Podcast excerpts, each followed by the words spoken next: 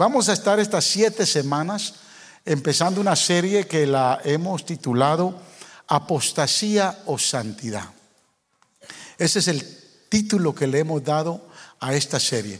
Eh, estamos con el tema de la semana, perdón, del año, que es caminando en santidad. Santidad es nuestro tema. Hablábamos con el pastor eh, Abraham en estos días y él me decía algo, pastor, estuve leyendo eh, la biografía de un hombre y no crean, nosotros no somos los únicos, las únicas iglesias, son, no son muchas, pero no somos los únicos que tomamos una, un tema del año abrimos una brecha para caminar sobre esa brecha y todas las brechas que se han abierto anteriormente obviamente quedan abiertas para seguir caminando. La intención es que esa brecha que podamos caminar es la convocatoria de Dios para Faro de Luz. Y yo siempre oro eh, después de medio año empiezo a orar y muchas veces es hasta diciembre que el Señor pone en mi corazón el tema del año. Y esta vez ya para el mes de septiembre ya el Señor había puesto en mi corazón el tema, pero el pastor Abraham me decía, estaba escuchando eh, a un pastor decir que realmente hoy en día es bien difícil que una iglesia se desafíe a proclamar un tema como el, el tema de la santidad. Porque con tanta basura que se ha infiltrado, no solo en el mundo, aún en la iglesia, eh, definitivamente el desafío de vivir en santidad sigue siendo un desafío bastante fuerte. Yo predicaba el primer domingo, el, perdón, el, primer, el último servicio del, del año con el tema Caminando en Santidad. Pero esta, este pasaje que tomé es un pasaje que lo vamos a estar viendo por las próximas siete semanas. Hoy yo voy a nada más hablar del el primer tema, ¿verdad? que es entendiendo los tiempos. Pero voy a leer todo el pasaje y, y obviamente después vamos a, vamos a entrar nada más en la primera parte que es el versículo número uno. Dice segunda de Timoteo capítulo 3, versos del 1 al 5. Quiero hacer un paréntesis. Vamos a hacer esto más que una prédica, un estudio. Así que como es estudio, usted también siéntase con la libertad de levantar su mano si quiere hacer una pregunta. ¿Verdad? Siéntase con esa libertad porque eh, salimos un poquito de la, de la formalidad de ser, un, de ser un servicio como el domingo, sino darle más el énfasis al estudio de los temas que queremos tratar y de repente puede, puede surgir alguna pregunta y usted siéntase con la libertad de hacer la pregunta. Solo me levanta la mano y en su momento yo le doy el tiempo para responderle. Si no tengo la respuesta, pues definitivamente se la estaremos dando la próxima semana. Pero esperamos que si surgen preguntas poderlas responder. Dice segunda de Timoteo capítulo 3 versos del 1 al 5. Ahora bien, ten en cuenta que en los últimos días vendrán tiempos difíciles. La gente estará llena de egoísmo y de avaricia Serán jactanciosos, arrogantes, blasfemos, desobedientes a los padres, ingratos, impíos, insensibles, implacables, calumniadores, libertinos, despiadados, enemigos de todo lo bueno, traicioneros, impetuosos, vanidosos y más amigos del placer que de Dios. Aparentarán ser piadosos, pero su conducta desmentirá el poder de la piedad. Con esa gente ni te metas.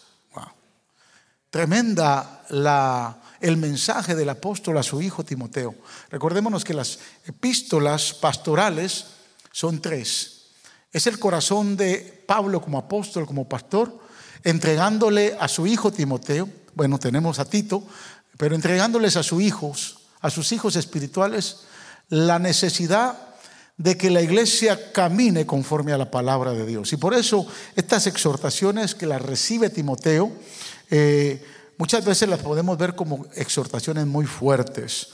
Eh, y por eso es que en este tema de la santidad hemos titulado a, toda la serie eh, Apostasía o Santidad. La serie va a estar grabada en el podcast para que usted la pueda escuchar más adelante si se le van algunos versículos o la quiere volver a escuchar. Toda la serie va a quedar en el podcast de, de la iglesia. Eh, que muchos de ustedes siguen, ya sea por, eh, por eh, Spotify o por iTunes. Algunos de ustedes siempre siguen es, las series o los mensajes de los domingos. Pero el tema de esta noche es entendiendo el tiempo. El verso 1 dice, ahora bien, ten en cuenta que en los últimos en los últimos días vendrán tiempos difíciles. Y es bien interesante poder entender o interpretar a qué le llamaba el apóstol Pablo los últimos días. Porque cuando escudriñamos la palabra, esta frase de los últimos días o los postreros días, como lo llama la reina Valera, ¿verdad? tienen que ver con lo que está profetizado en la escritura. Hoy por hoy nosotros pudiéramos pensar, bueno, los últimos días son ahora. Puede ser hoy, puede ser esta semana. Eh, hace 100 años los cristianos de la época pudieron haber pensado que pudo haber sido ese tiempo. Pero entonces hay que ver hay que verlo desde el punto de vista bíblico, lo que la Biblia, lo que la escritura enseña. Por eso es que quiero dividir esta primera parte del estudio en dos partes. La primera parte es lo profetizado en los días de la iglesia primitiva. ¿Qué es lo que la iglesia primitiva entendió acerca de los últimos días? De hecho, cuando escuchamos, cuando leemos acerca de los últimos días, conforme al mensaje de la iglesia primitiva, nos vamos a dar cuenta que los últimos días se refiere específicamente desde el nacimiento de la iglesia, que se puede dar desde la cruz o la predicación del Evangelio por medio de los apóstoles, cuando se derrama el Espíritu Santo, hasta este tiempo. Y podríamos decir, bueno, han pasado 2000, años y de esos 2000 años, desde esa época se viene pensando que son los últimos días. Por eso queremos, lo importante es empezar a entender de manera primaria lo que estaba en el corazón de los apóstoles cuando hablaban acerca de los postreros días, los últimos días. Por ejemplo, en Hechos capítulo 2, versos 16 al 18, dice la palabra. En realidad lo que pasa es lo que, anunció, lo que anunció el profeta Joel. Sucederá que en los últimos días, dice Dios, derramaré de mi espíritu sobre todo el género humano. Los hijos y las hijas de ustedes profetizarán, tendrán visiones, los jóvenes y tendrán visiones los jóvenes y sueños los ancianos. En esos días derramaré de mi espíritu aún sobre mis siervos y mis siervas y profetizarán. Ahora, quiero decirle que esta palabra nada más está confirmando una profecía que se había dado en el Antiguo Testamento. Son las palabras del profeta Joel en el capítulo 2 de los versos 25 en adelante. ¿Por qué? Porque se había manifestado eh, eh, el Espíritu Santo en el día de Pentecostés. Los 120 que estaban congregados en el aposento alto habían empezado a hablar en otras lenguas. La manifestación fue gloriosa. Dice que fue como la manifestación como lengua de fuego. Hubo un viento recio. Eso causó, mis amados hermanos, la, la, la eh, impactó, causó la curiosidad de la gente que estaba ahí. Y lo más sorprendente es que muchos empezaron a hablar, de los 120, empezaron a hablar en otras lenguas. Y dice la palabra que como era el día de Pentecostés, la fiesta de Pentecostés, habían llegado gente de muchas naciones. Y muchos los escuchaban hablar, a esos 120 que estaban hablando en lenguas, los escuchaban hablar en su lengua materna. Entonces surge la pregunta, ¿qué está pasando? ¿Qué es lo que estamos viendo? ¿Qué podemos interpretar? Entonces Dios eh, empieza a revelarle a Jacob, a Santiago, el hermano del Señor, que era el pastor o llegó a ser el pastor de la iglesia de Jerusalén, lo que dicen los versículos del 16 al 18. ¿Qué está pasando? ¿Qué es lo que estamos viendo? Y el apóstol, inspirado por el Espíritu Santo, dice, en realidad lo que pasa es lo que anunció el profeta Joel. Lo que estamos viendo, dice, es lo que dijo el profeta Joel. ¿Y qué dijo el profeta Joel? Bueno, él dijo que sucedería que en los últimos días, dice Dios, derramaré de mi espíritu. Imagínense, la Biblia estaba hablando hace dos mil años atrás que esos eran los últimos días. Y derramaré de mi espíritu sobre, el sobre todo el género humano. Los hijos y las hijas de ustedes profetizarán, tendrán visiones los jóvenes y sueños los ancianos. En esos días derramaré de mi espíritu aún sobre mis siervos y mis siervas y profetizarán. La pregunta es, ¿sigue derramando, ¿se sigue derramando el espíritu de Dios sobre toda carne? ¿Sí? Lo veo con duda. ¿Se sigue derramando el Espíritu Santo? Porque si usted lo niega, usted va a negar que el Espíritu Santo se ha derramado en su vida. Y que usted no tiene ni siquiera el sello del Espíritu Santo en su vida. Gálatas capítulo 3 dice que desde, desde, que creímos fuimos sellados con el Espíritu Santo. Aquí hubo una manifestación gloriosa, fue única, no era un punto eh, de partida para establecer algo doctrinal. ¿Por qué? Porque el libro de los Hechos es un libro histórico, no es un libro doctrinal. El Nuevo Testamento no tiene verá muchos libros históricos, solo es el libro de los hechos. Entonces no se puede formar una doctrina de un, de un evento histórico. De hecho, podemos entender que si ese evento histórico, verá, más adelante algunos de los apóstoles lo toman como una enseñanza para la iglesia, lo que sucede con lo que Dios le habla a la iglesia de Corinto, en capítulo 12, capítulo 14 de Primera de Corintios, verá y lo que señala el apóstol Pablo en los capítulos del 8 al 12 de Romanos, entonces vamos a entender que sí podemos alinear algo que pudo haber pasado ahí como algo que los apóstoles establecieron como doctrina. ¿Se entiende lo que estoy hablando? Pero si ninguno de los apóstoles hubiera hablado, por ejemplo, del don de lengua más adelante, esto hubiera quedado como un evento histórico. ¿Sí se entiende? Porque no podemos doctrinar algo que simplemente es un evento histórico. Por ejemplo, y es el error que han cometido muchos eh, de los que tienen una experiencia eh, pentecostal, una experiencia con el Espíritu Santo. Por ejemplo, eh, el nacimiento de la iglesia pentecostal se dio en la calle Azusa, aquí en Estados Unidos, en el año de 1902. Una manifestación gloriosa. Ese evento fue único. Obviamente se quiso doctrinar lo que se dio y entonces la iglesia cometió un error. Porque la manifestación se siguió dando. Pero que hoy, escúcheme bien, venga un rayo del cielo y todos en este momento lo podamos ver acá. Y que esa experiencia nos haga temblar, llorar y gritar. Y nos haga hacer cosas que nunca antes habíamos hecho. Y que lo entendamos que es de Dios. Esa experiencia no la podemos adoctrinar para decir que esa manifestación es la manifestación que tienen todas las iglesias que vivir. ¿Se entiende lo que estoy diciendo? Usted puede tener una experiencia con Dios, pero esa experiencia es una experiencia que usted no la puede doctrinar, porque los eventos no se pueden doctrinar. Las enseñanzas vienen directamente de la profundidad del corazón de Dios a través del Espíritu Santo para establecer algo que Dios quiere que sigamos. Pero nosotros lo vemos más adelante en 1 Corintios capítulo 13, capítulo 12, perdón, aún en el capítulo 13 eran los primeros versículos, aunque habla del amor, habla del don, del don de lenguas, y el capítulo 14, y cómo el, el, Espíritu Santo le dice al apóstol Pablo cómo se ordenan los dones, y entre ellos aparece el don de lenguas. Pero esta es esta experiencia.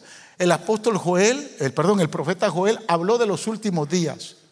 600 años después se cumplen cuando se manifiesta el Espíritu Santo en el día de Pentecostés. Y los apóstoles, el Espíritu Santo le revela a Santiago, a Jacobo, y dice, esto que está pasando son los últimos días. Pero no solo él habló de eso, capítulo 9 eh, del libro de Hebreos, de la epístola a los Hebreos, versículo 26 dice, si así fuera, Cristo habría tenido que sufrir muchas veces. Está hablando del, del, eh, sacrificio de Cristo en la cruz. si así fuera, Cristo habría tenido que sufrir muchas veces desde la creación del mundo. Al contrario, observe, ahora al final de los tiempos. Se ha presentado una sola vez y para siempre a fin de acabar con el pecado mediante el sacrificio de, sacrificio de sí mismo. Es decir, que está diciendo el escritor a los hebreos, es que el sacrificio de Cristo se dio al final de los tiempos, en los últimos días. Es decir, que se está interpretando que lo que hizo Cristo en la cruz se dio en los últimos días. La pregunta es, ¿Sigue vivo, activo el sacrificio de Cristo en la cruz? ¿Sigue teniendo vigencia el sacrificio de Cristo en la cruz del Calvario? Si lo negaríamos, negaríamos nuestra salvación. Pero el sacrificio de Cristo todavía sigue vigente en nosotros. Porque por ese sacrificio es que nosotros hemos creído. Por ende, usted puede entender que los últimos días se van extendiendo, ¿no? Pero desde, desde, la, desde la crucifixión de Cristo se habla de los últimos días. Primera de Pedro capítulo 1, verso 20 dice, Cristo, a quien Dios escogió, dice el apóstol, antes de la creación del mundo, se ha manifestado en los últimos días o en los últimos tiempos en beneficio de ustedes. ¿En beneficio de quiénes? De la iglesia a quien le está escribiendo el apóstol Pedro.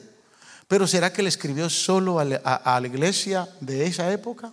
Hoy lo leemos y quiere decir que el sacrificio de Cristo, Dios escogiéndolo antes de la fundación del mundo, se manifestó en estos últimos tiempos en beneficio de ustedes. O sea, en beneficio de la iglesia que Pedro le está escribiendo en esa época y hoy lo seguimos, lo seguimos leyendo.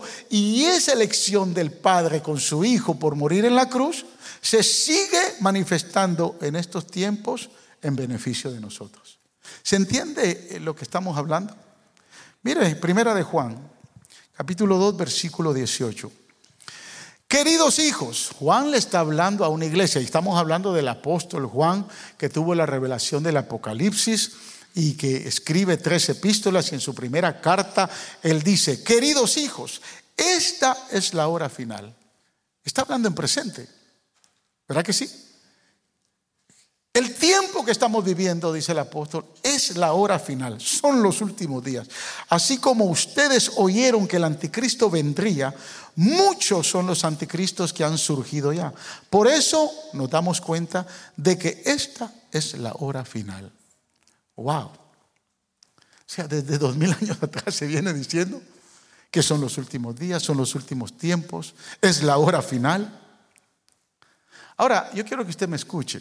Sabiendo que su, su muerte era inminente, yo creo que Pablo, Juan y todos los apóstoles que escribieron pensaron que la hora final, que tiene que ver con el rapto, el levantamiento de la iglesia sucedería durante el tiempo de vida de ellos, o poco después. De poco después. Ni en la mente de Pedro, ni en la mente del apóstol Pablo, ni en la mente del apóstol Juan pensaron que los días, los últimos días, iban a pasar dos mil años para que se siguiera hablando que son los últimos días. En la mente de ellos era que ellos iban a vivir los últimos días. Por eso es que cuando escuchamos a Pablo ahí en Primera de Tesalonicenses habla, y nosotros que quedamos seremos transformados. No, Pablo no fue transformado. Pablo, Pablo fue sepultado y va a ser resucitado. Entonces yo quiero que usted piense lo que hay en la mente de los apóstoles, ¿verdad? Ellos pensaron que esto iba a pasar en el tiempo de vida de ellos o posiblemente añitos después. Yo también creo que el rapto va a ocurrir durante mi vida, durante el tiempo de mi vida. Y eso lo vengo creyendo desde hace 40 años que me convertí. No sé si usted está entendiendo. Usted podrá pensar, Pastor, si Pablo pensó que el rapto sucedería durante su vida y no sucedió. Y si los apóstoles también pensaron lo mismo y no sucedió. Y si los hombres de Dios a lo largo de las edades han sentido que estaban viviendo en los últimos días y que el rapto sucedería en sus vidas y no ha pasado, ¿no parece una tontería pensar que el rapto sucederá en estos tiempos? Aparentemente podemos pensar de esa manera. Pero escúcheme, a lo largo de la historia de la iglesia, los hombres más grandes y mujeres de Dios que fueron usados, que han vivido sus vidas, han vivido creyendo que la venida del Señor está cerca. Y aunque el Señor no vino cuando ellos pensaron que el Señor vendría, ellos quedaron esperando su regreso. El regreso del Señor impactó sus vidas, de tal manera que dejaron su huella en la historia y serán recompensados grandemente en la eternidad. Si Lutero, Calvino, Spurgeon, Finney, Moody y todos esos grandes hombres de Dios, todos sintieron que la venida del Señor estaba cerca, yo también prefiero sentir y creer que mi vida está esperando la venida del Señor. Y si me equivoco, aunque no regrese hasta dentro de 500, de 500 años, Cristo va a venir. Porque seguimos viviendo los últimos días. Prefiero pensar y seguir pensando que voy a ser arrebatado como el apóstol Pablo. Y aunque muera hoy y ustedes me velen mañana y me entierren, pasado mañana, también seré resucitado cuando se escuche la trompeta de Dios. Esa es la esperanza en la cual vivimos. Prefiero pasar los días que me quedan buscando la súbita aparición del Hijo de Dios, de nuestro Señor Jesucristo. Porque en efecto, lo que tiene sentido en la vida es que Él va a venir hoy. Yo vivo, hermanos, entendiendo como que Cristo va a venir hoy porque estamos viviendo los últimos días, aunque tarde en venir. No me puedo arriesgar que aunque tarde 100 años más, entonces voy a dejar de vivir en santidad. El mensaje de los últimos días es para impactarnos todos los días de que Cristo viene pronto. Eso vivieron los apóstoles. Eso vivieron los hombres y mujeres de Dios a través de la historia de la iglesia. Y eso es lo que debemos de seguir viviendo todos nosotros. Que el mensaje de la venida del Señor nos revela que estamos viviendo todavía los últimos días. Amén. Porque eso es lo que está profetizado para la iglesia primitiva y eso nos lleva al segundo punto. Lo profetizado para la iglesia de hoy. O sea, para la iglesia de estos tiempos. Pero escúcheme, esto también lo dijeron muchos pastores hace 20 años atrás y hace 100 años atrás. Pero tiene sentido cuando empezamos a ver cosas que hoy usted y yo somos testigos. Y porque somos testigos, definitivamente entonces nos da más claridad. Por ejemplo, los últimos días hace mucho referencia a nuestra época, especialmente por la manifestación de la apostasía, porque ahí es donde eh, eh, entra o encierra el mensaje de este estudio a través de estas siete semanas. Yo le estoy dando el preámbulo, pero después vamos a ver la verdadera manifestación de la apostasía en medio de nuestros tiempos. Y creo que cada uno de los que van a compartir han escarbado y están escarbando a profundidad. Yo le estoy dando la apertura. Pero quiero que entendamos algunas cosas que son importantes para entender que este tiempo revela el tiempo de la apostasía. Primeramente quiero que vayamos allá a Primera de Timoteo capítulo 4 versículo 1. Observe lo que dice el apóstol, siempre hablándole a Timoteo. El Espíritu dice claramente que en los últimos tiempos, ahora el lenguaje cambia. Aquí el apóstol no está afirmando que estos son los últimos días, pero está vislumbrando lo que va a pasar en los últimos días. Por eso es que dice, el Espíritu dice claramente que en los últimos tiempos algunos abandonarán la fe para seguir a inspiraciones engañosas y doctrinas diabólicas. Y a esto entonces nos empieza a dar luz para entender el tiempo que estamos viviendo. ¿Sí se entiende? En primer lugar, el apóstol dice, algunos apostatarán de la fe, refiriéndose al tiempo de la apostasía. ¿Qué es eso de apostasía, pastor? ¿Cómo se come? ¿Con qué se come? Porque es un término que no está en nuestro lenguaje todos los días. Es un vocablo que, que, no está en nuestro, en nuestro diario vivir, pero es un lenguaje bíblico. La palabra apostasía en griego es una palabra compuesta de dos términos. Del término apo, que significa caer, alejarse, y del término stasis, que significa rebelión, apostasía se utilizaba para señalar una revuelta política o militar en tiempos de, eh, en los tiempos bíblicos de la iglesia primitiva. pero sigue significando el acto de rechazar la fe o las doctrinas profesadas o creídas, apartándose para adoptar otras doctrinas. Yo quiero que tengamos cuidado en esto, porque lo mismo pasa en este tiempo. Hay quienes enseñan falsamente que es posible apartarse de la fe, pero ¿cómo lo hacen? Yo creo que, yo personalmente no creo que tan fácilmente nos apartemos de la fe, sino que muchas veces muchos creyentes pierden su salvación porque dejaron de creer en su Salvador. Recordémonos que creer eh, bíblicamente significa tener fe, escuchar la voz de Dios. Y la palabra escuchar en, en términos bíblicos significa obedecer. Por eso es que nuestros hijos muchas veces no entienden lo que significa escuchar. Porque cuántas veces le decimos a nuestros hijos, hagan esto, y no lo hacen. Pero en, el lenguaje bíblico, escuchar es obedecer. Es decir, que si yo escucho una orden, voy a obedecer. Eso espera Dios cuando se habla de escuchar. Y el escuchar no viene si no es por fe. Porque la fe viene por escuchar qué.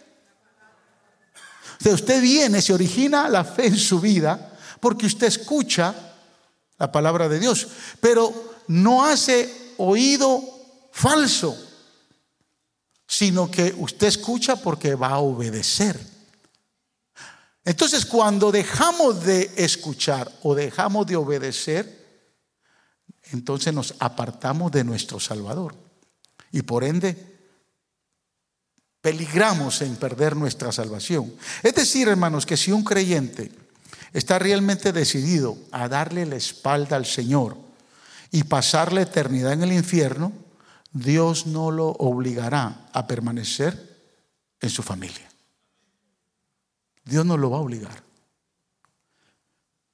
¿Cómo nos apartamos, hermanos? ¿Cómo dejamos de escuchar, o mejor dicho, cómo dejamos de obedecer? Ya ahí como que se nos erizaron los pelos de, la, de, las, de los brazos, ¿no?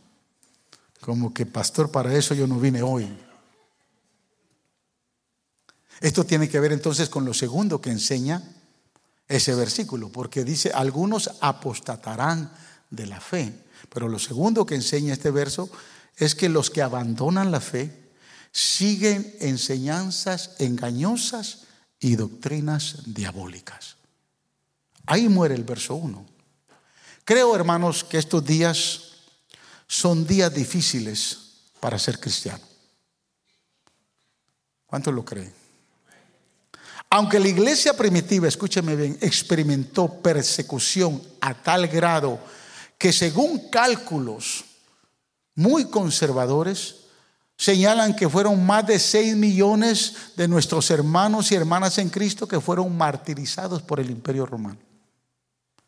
Pero a pesar de que ellos fueron perseguidos y hubo una persecución muy fuerte, Satanás tenía un problema o se confrontó con un problema serio. Porque la sangre de todos esos mártires, la sangre de todos esos santos, resultó ser la simiente fuerte de la iglesia. Y la iglesia creció. Y el diablo se dio cuenta que entre más los perseguían, más crecía. Entonces como que se equivocó. A tal extremo que cuando Satanás se da cuenta que se equivoca por haber perseguido tanto a la iglesia y se ha multiplicado tanto, él cambia de estrategia. Incapaz de vencer a una iglesia que, aunque está siendo perseguida, aunque está siendo maltratada, aunque está siendo humillada, la iglesia está creciendo. Y se da cuenta el diablo que, se, falló en esa estrategia. Y en, siendo, viéndose incapaz de vencer a la iglesia, decide entonces mejor unirse a ella y seducirla hasta el letardo y el sueño, que es la obra que ha hecho hasta el día de hoy. Por lo tanto, creo que es más fácil ser cristiano en los días de placer y prosperidad que en los días de persecución. ¿Por qué? Escúcheme, la persecución necesita una oposición, una declaración, una identificación. Pero en nuestros días la gente puede venir a la iglesia el domingo por la mañana y por la noche estar en Facebook, TikTok y hacerlo sin saberlo que están siendo presas de espíritus seductores que los alejan de la fe. Yo le voy a decir algo. No sé si usted se, se dio cuenta el 22 de diciembre del año pasado. No estamos lejos del año pasado, ¿no? Parece como que fue muy lejos, ¿no? 22 de diciembre del año pasado. Se firmó la nueva acta de la familia en, la Casa Blanca. El presidente que hacía 20 años atrás había dicho que el matrimonio era entre un hombre y una mujer, había sido seducido para firmar el acta de la familia.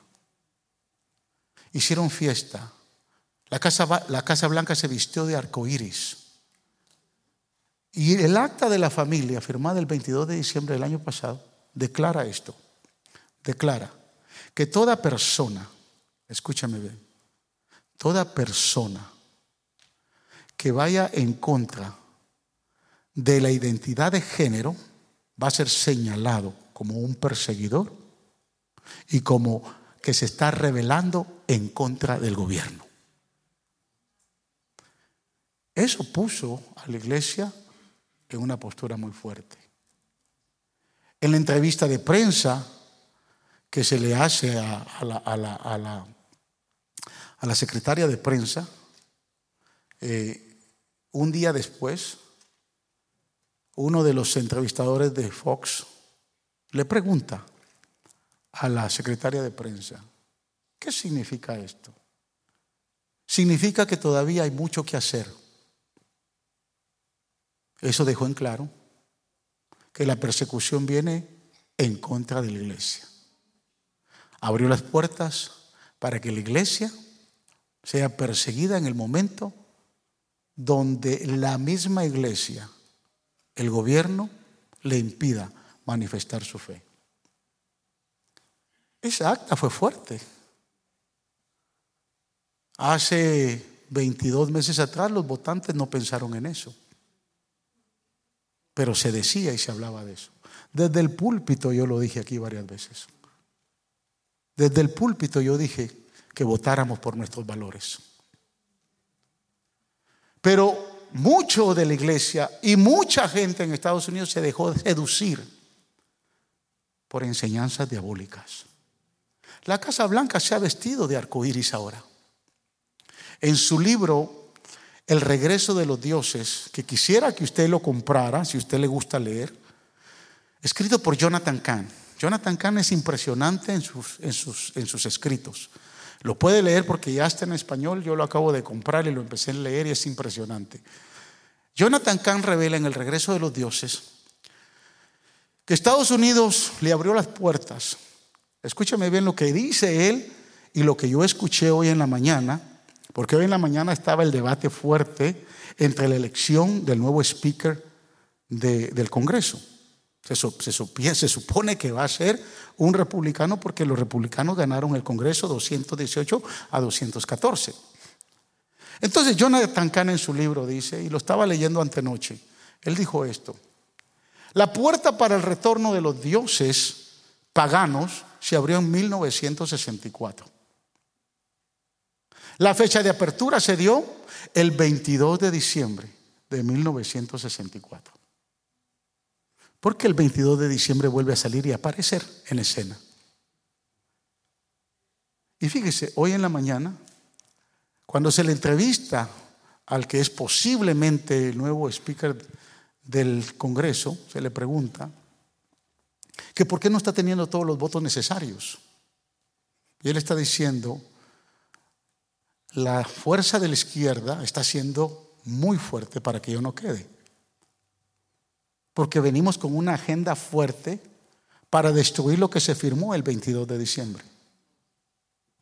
Desde 1890, que fue la última vez que hubieron problemas para que se hiciera una segunda votación en el Congreso para elegir al, al nuevo speaker, al nuevo representante, líder de la Cámara de Representantes, se hace una segunda elección. Ahorita, hasta este momento, se proyecta una segunda elección. Desde 1890. ¿Puedes creer que esto no es una fuerza diabólica? Ahora, me sorprendió mucho lo que estaba pasando hoy porque Jonathan Kahn en su libro, cuando habla del retorno de los dioses paganos, está hablando de esa fuerza engañosa, maliciosa. Entonces podemos ver que estamos nosotros viendo el cumplimiento. Nosotros lo estamos empezando a ver aquí en Estados Unidos, pero Europa ya quedó oscurecida. Toda Europa ya quedó oscurecida. Ahí la iglesia ya no tiene fuerza. Ahí los pastores se vieron obligados a salir de España, a salir de Italia, a salir de varios de los países que son del bloque de la OTAN, a salir porque se vieron obligados o, el gobierno los estaba obligando a casar homosexuales. Y prefirieron salir y muchos de ellos andan aquí en Estados Unidos. El problema es para dónde vamos. ¿Para dónde vamos? Yo le decía a algunos hermanos en estos días que por un lado yo le doy gracias a Dios por no tener niños pequeños, pero estoy orando por, por ustedes que tienen padres que son, tienen todavía niños pequeños. Estaba escuchando, a mí me gusta, como me gusta la política, no porque quiero ser político, nunca seré político, pero me gusta la política. ¿Por qué? Porque no me gusta que me metan el dedo por la boca. ¿Se entiende esa expresión? No me gusta que me engañen. No me gusta que venga un político, yo lo, yo lo voy a escuchar, yo lo voy a escuchar y lo voy a escuchar. Estaba escuchando unos hearings del Senado donde el presidente, el, perdón, el senador eh, John Kennedy de, de Luisiana está, está entrevistando a una superintendente de escuelas ah, del, del, distrito, de uno de los distritos más grandes de Luisiana. ¿Cómo era posible que habían presentado cargos a padres que estaban demandando estaban exigiendo que se removieran todos los currículos de la agenda LGTB? Y a esos padres, ese distrito estaba usando al FBI para presentarles cargos de rebelión en contra del gobierno. Y a muchos de esos padres se los han llevado presos. Entonces, ¿con qué sutileza se ha venido metiendo? Yo no sé qué va a pasar aquí en Texas. Gracias a Dios que el gobernador Abbott volvió a ser electo. Pero honestamente, yo pudiera pensar y decirme, bueno, gracias a Dios que no tengo ya niños pequeños y que no tengo ni nietos. Por ese lado le doy gracias a Dios que no tengo nietos pequeños. Pero yo pienso en los hijos de ustedes. Vamos a tener que, si usted me viene y me dice, pastor, vamos a protestar allá al distrito, porque esto está fuerte. Yo no quiero que mis hijos, yo los voy a acompañar. Pero ¿qué nos puede esperar? No sé si usted me está entendiendo. Doctrinas diabólicas. La persecución necesita una oposición, una declaración, una identificación. Pero en nuestro día la gente puede venir a la iglesia y no tomar en cuenta lo que estamos viviendo. Y estamos viviendo tiempos difíciles. Cuando el Señor me da este tema, por eso es que tomé la seriedad de empezar a enseñarle a la iglesia desde la Biblia la necesidad de confrontar espiritualmente lo que tenemos que confrontar. Escúcheme, el Espíritu Santo a través de la Escritura ha advertido con reiteración muchas veces sobre el peligro de la apostasía para estos tiempos. Hechos capítulo 20, versos del 29 al 30. Ya, ya se me fue el tiempo. Sé que después de mi partida, está hablando el apóstol Pablo, entrarán en medio de ustedes lobos feraces que procurarán acabar con el rebaño. Aún de entre ustedes mismos se levantarán algunos que enseñarán falsedades para arrastrar a los discípulos que los sigan. Wow. Ese es el apóstol Pablo. Está hablando después de su partida. Segunda de Tesalonicenses capítulo 2, versos del 3 al 12. El apóstol es bien claro acá y dice, no se dejen engañar de ninguna manera, porque primero tiene que llegar la rebelión contra Dios y manifestarse el hombre de maldad, el destructor por naturaleza. Este se opone y se levanta contra todo lo que lleva el nombre de Dios o es objeto de adoración, hasta el punto de adueñarse del templo de Dios y pretender ser Dios. Obviamente estamos hablando, ahí está, se está hablando del anticristo. Pero hace la pregunta en el versículo 5. ¿No recuerdan que ya les había hablado, dice el apóstol, de esto cuando estaba con ustedes? Bien, saben que hay algo que detiene a este hombre, a fin de que él se manifieste a su debido tiempo.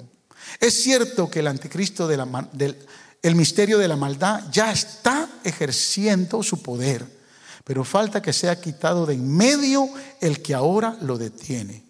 Entonces se manifestará aquel malvado a quien el Señor Jesús derrocará con el soplo de su boca y destruirá con el esplendor de su venida. Hablando del anticristo, dos cosas interesantes. El apóstol dice que ya se ha manifestado era el espíritu de maldad. Ya está en, en efecto el misterio de la maldad. Ya está ejerciendo su poder. Y ese, ese espíritu de maldad que lo estamos viendo por todos lados, es nada más el principio, la apertura, el preámbulo para la manifestación del Hijo de Perdición, para la manifestación del Anticristo. Pero hay una verdad ahí bien clara. El apóstol dice, pero hay algo que lo detiene. Hay algo que lo detiene. Y la pregunta es, ¿qué es lo que detiene la manifestación total del anticristo? Que cuando entre, Dice que no va a tener misericordia. Se va a revelar de todo lo que es objeto de adoración hasta el punto de adueñarse del templo de Dios y pretender ser Dios. Y el apóstol dice, ya yo se los había dicho. O sea, la naturaleza de este hombre, que es la manifestación satánica, se va a dar. Pero dice el apóstol, pero hay algo que lo detiene. Y por muchos años se enseñó que lo que lo detiene es el Espíritu Santo. Eh, el tema con entender y no rechazar que es el Espíritu Santo es que el Espíritu Santo redarguye al hombre de pecado. Por lo tanto, aún en la gran tribulación, el pueblo de Israel va a ser redarguido por su pecado. Y si el Espíritu Santo no está, entonces ¿quién va a redarguir? A esos que se van a convertir, especialmente los llamados elegidos, que es el pueblo de Israel. Entonces no puede ser el Espíritu Santo, el Espíritu Santo tiene que seguir aquí en la tierra porque es Dios y es el que va a hacer la obra que va a redarguir. La misión de los 144 mil sellados para el pueblo de Israel va a ser predicar al Mesías que ellos rechazaron. Y el Espíritu Santo los va a redarguir de pecado y muchos se arrepentirán. Entonces, ¿quién lo detiene? Usted y yo somos la iglesia que está deteniendo. Una vez la iglesia sea levantada, se va a manifestar el hombre de maldad, el anticristo. Ahora, recuérdense que en los tiempos del apóstol Pablo, el apóstol Juan, el apóstol Pedro, ellos tenían en mente que eso iba a pasar pronto. Pero lo que no se estaba dando es lo que ya estamos viendo nosotros. Lo que no se dio en ese entonces sí se está dando aquí. Por eso es que cuando leemos Hebreos capítulo 3, versos del 12 al 13, dicen, cuídense hermanos de que ninguno de ustedes tenga un corazón pecaminoso e incrédulo que los haga apartarse del Dios vivo. Más bien, mientras dure ese hoy, y ese hoy Sigue hablando de los últimos días. Mientras dure ese hoy, anímense unos a otros cada día para que ninguno de ustedes se endurezca por el engaño del pecado. Mire, cualquier cosa es tan simple para irnos apartando poco a poco de nuestra fe en Cristo y volvernos apóstatas, apostatar contra la fe, rebelarnos en contra de la fe. Un simple, escúcheme bien, amado hermano, un simple, yo he visto gente que por un simple enojo contaminan su corazón con amargura y dicen, a esa iglesia yo no vuelvo más. ¿quién le hace pensar que en otra iglesia va a buscar con la misma fe? O sea, ¿qué es lo que hoy nos puede apartar? ¿Qué es lo que hoy nos puede debilitar? ¿Qué es lo que hoy nos puede enfriar? Cuando somos la iglesia que está viviendo el último tiempo. Judas capítulo, perdón, Hebreos capítulo 5, versos del 11 al 12 dice, sobre este tema tenemos mucho que decir, dice el escritor, aunque es difícil de explicarlo, porque a ustedes los que les... Eh, mire, mire, dice, les es difícil explicarlo porque a ustedes lo que les, les entra por un oído, les sale por el otro. Es decir, que el apóstol Pablo ya tenía el problema que existe en la iglesia de hoy. Que hoy podemos salir de acá y lo que se nos habló, entonces por aquí se nos salió por allá. Y dice, en realidad a estas alturas ya deberían de ser maestros. Y sin embargo necesitan que alguien vuelva a enseñarles las verdades más elementales de la palabra de Dios. Dicho de otro modo, necesitan leche en vez de alimento sólido. En estos días eh, hablaba con, con un hermano, bueno, es una pareja prácticamente que hablaba. Se resistían, me decían, pastor.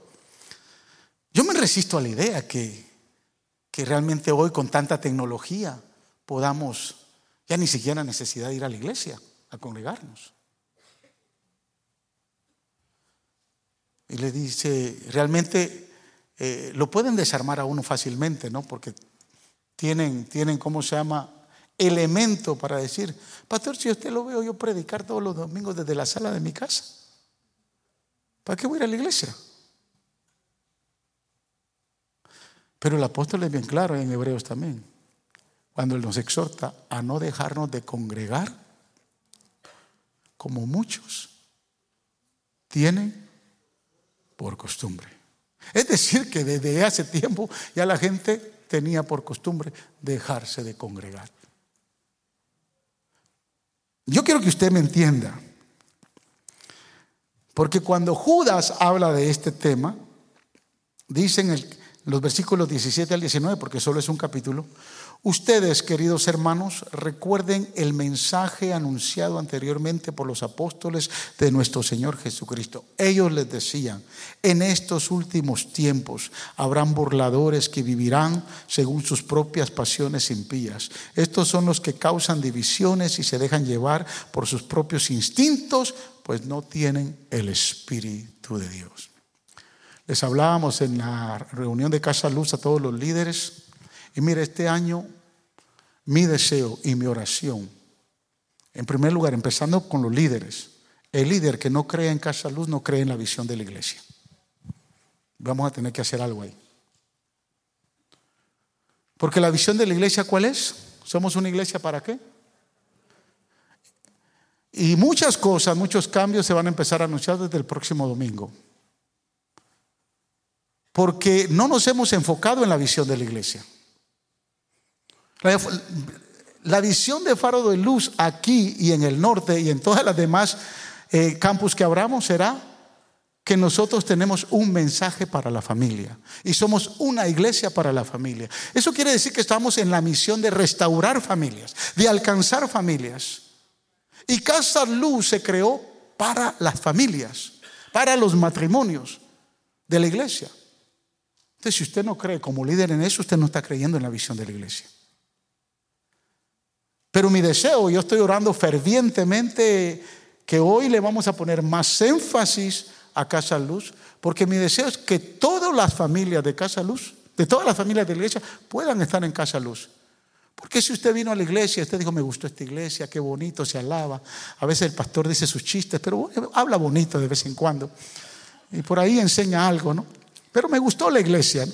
Los hermanos me recibieron bien, me parquearon mi carro. Cuando salgo, cuando está lloviendo, vienen y me cogen con la para, me van y me reciben con el para. ¿Qué más queremos en Faro de Luz? Pero si a usted solo le gustó eso, está bien. Pero si realmente usted se quiere identificar y usted quiere decir, yo quiero ser parte de la visión de esa iglesia, entonces usted tiene que entrar a ser parte de la visión. ¿Por qué? Porque somos una iglesia para la familia. Y siendo, tal vez otras iglesias tienen otro enfoque y otra visión, pero en Faro de Luz, Dios nos llamó a ser una iglesia para la familia. Entonces, mis amados hermanos, necesitamos entender que en estos últimos tiempos habrá muchas cosas que veremos que nos llevarán a ver y a, aprender otras cosas. Pero si usted se enfoca a donde Dios lo puso y a donde Dios lo llamó, créame que usted va a ver la bendición del Señor. Estos tiempos fueron señalados por nuestro Señor Jesucristo como los tiempos de principio de dolores. Y con esto termino. Mateo 24, capítulo del 4 al 12. Mire qué largo. Tengan cuidado, dice el Señor. Estas son palabras de Jesús. Tengan cuidado de que nadie los engañe, les advirtió Jesús. Vendrán muchos que usando mi nombre dirán, yo soy el Cristo, y engañarán a muchos. Ustedes oirán de guerras y de rumores de guerras, pero procuren no alarmarse. Es necesario que esto suceda, pero no será todavía el fin. Se levantará nación contra nación y reino contra reino. Habrá hambres y terremotos por todas partes. Todo esto será apenas el comienzo, el principio de dolores. Entonces los entregarán a ustedes para que los, los persigan y los maten y los odiarán los odiarán todas las naciones por causa de mi nombre. En aquel tiempo muchos se apartarán de la fe. Habla de la apostasía. Unos a otros se traicionarán y se odiarán. Eso yo lo he visto. De miembros acá que me han traicionado y hasta me han odiado. Pero a usted también le ha pasado. Y de repente usted dice, ¿qué pasó? ¿Qué pasó acá? Y surgirá un gran número de falsos profetas que engañarán, engañarán a muchos. Habrá tanta maldad que el amor de muchos se enfriará. Y a nadie querrá, dice, ¿para qué servirle al Señor? Si ahí se habla de amor y no hay nada de amor. Pero el que se mantenga fin, firme hasta el fin, será salvo. Y creo que ese es el desafío que todos tenemos. Empecé a ver el primer episodio de una serie que está sacando HBO, bien buena. Eh, me, la, recomendó el pastor Abraham. Se llama Unveil, la serie. O sea, revelando lo oculto. Habla de la iglesia, la luz del mundo. Vaya que no es faro de luz, ¿no? Pero dije, oh, solo por decir luz, dije, oh, esto se puede asociar. Y van a pensar más cuando vean pero la iglesia, la luz del mundo, una iglesia que tiene sus orígenes en Guadalajara, México, que ha crecido en gran cantidad. Mire, el espíritu que se ve ahí es un espíritu de santidad profundo. Las mujeres llegan con su velo. Y yo no dejo de creer que hay gente que ama a Dios. El tema es que se cumple lo que dice. Esta gente tiene más de un millón de miembros. O sea que cuánta gente no ha sido engañada. Y dice, dice Jesús, tengan cuidado de que nadie los engañe, les advirtió, vendrán muchos que usando mi nombre dirán, yo soy el Cristo. El apóstol de la iglesia, la luz del mundo, dice que Él es Cristo. Y señala, y fíjese los testimonios que se dan de jóvenes que estaban en ese ministerio y que a la edad de los 14, 15 años, antes de pertenecer, de perder su virginidad, eran llevadas o son llevadas con el apóstol para servirle al apóstol en todo el sentido de la palabra. ¿Sabe qué es lo peor? Lo más doloroso. Y lo revela ese, ese, ese véalo, véalo usted, lo revela ese documental que esta iglesia ha crecido tanto y en términos económicos se ha asociado mucho con el narcotráfico. Y en México son intocables. ese pastor no lo pueden meter preso porque tiene vínculos fuertes con el narcotráfico y como el narcotráfico tiene vínculos fuertes con el gobierno, pues es intocable y él puede seguir haciendo lo que se le da la gana seguir haciendo. Me gustaría que usted vea esa serie en HBO. Un Bill se llama. Una serie bien interesante, testimonios de gente y uno dice, a la verdad, estamos viviendo los últimos tiempos, porque lo profetizado y lo escrito por la palabra Lo está señalando, aún lo que el, el, Señor dijo. El corazón de uno, mi hermano, se puede turbar muy fácilmente, ser engañado sin darse cuenta, y uno no es propenso a pecar tan fácilmente. Pero si queremos vivir una vida cristiana, santa, pura, llena de entusiasmo, llena de celo, vívala esperando la venida del Señor. Primera de Juan, capítulo 3, versículo 3 dice, todo el que tiene esta esperanza en Cristo, escucha bien, se purifica a sí mismo, así como Él es puro. ¿Qué nos mantiene? Saber que Cristo puede venir hoy. Y tengo que estar puro.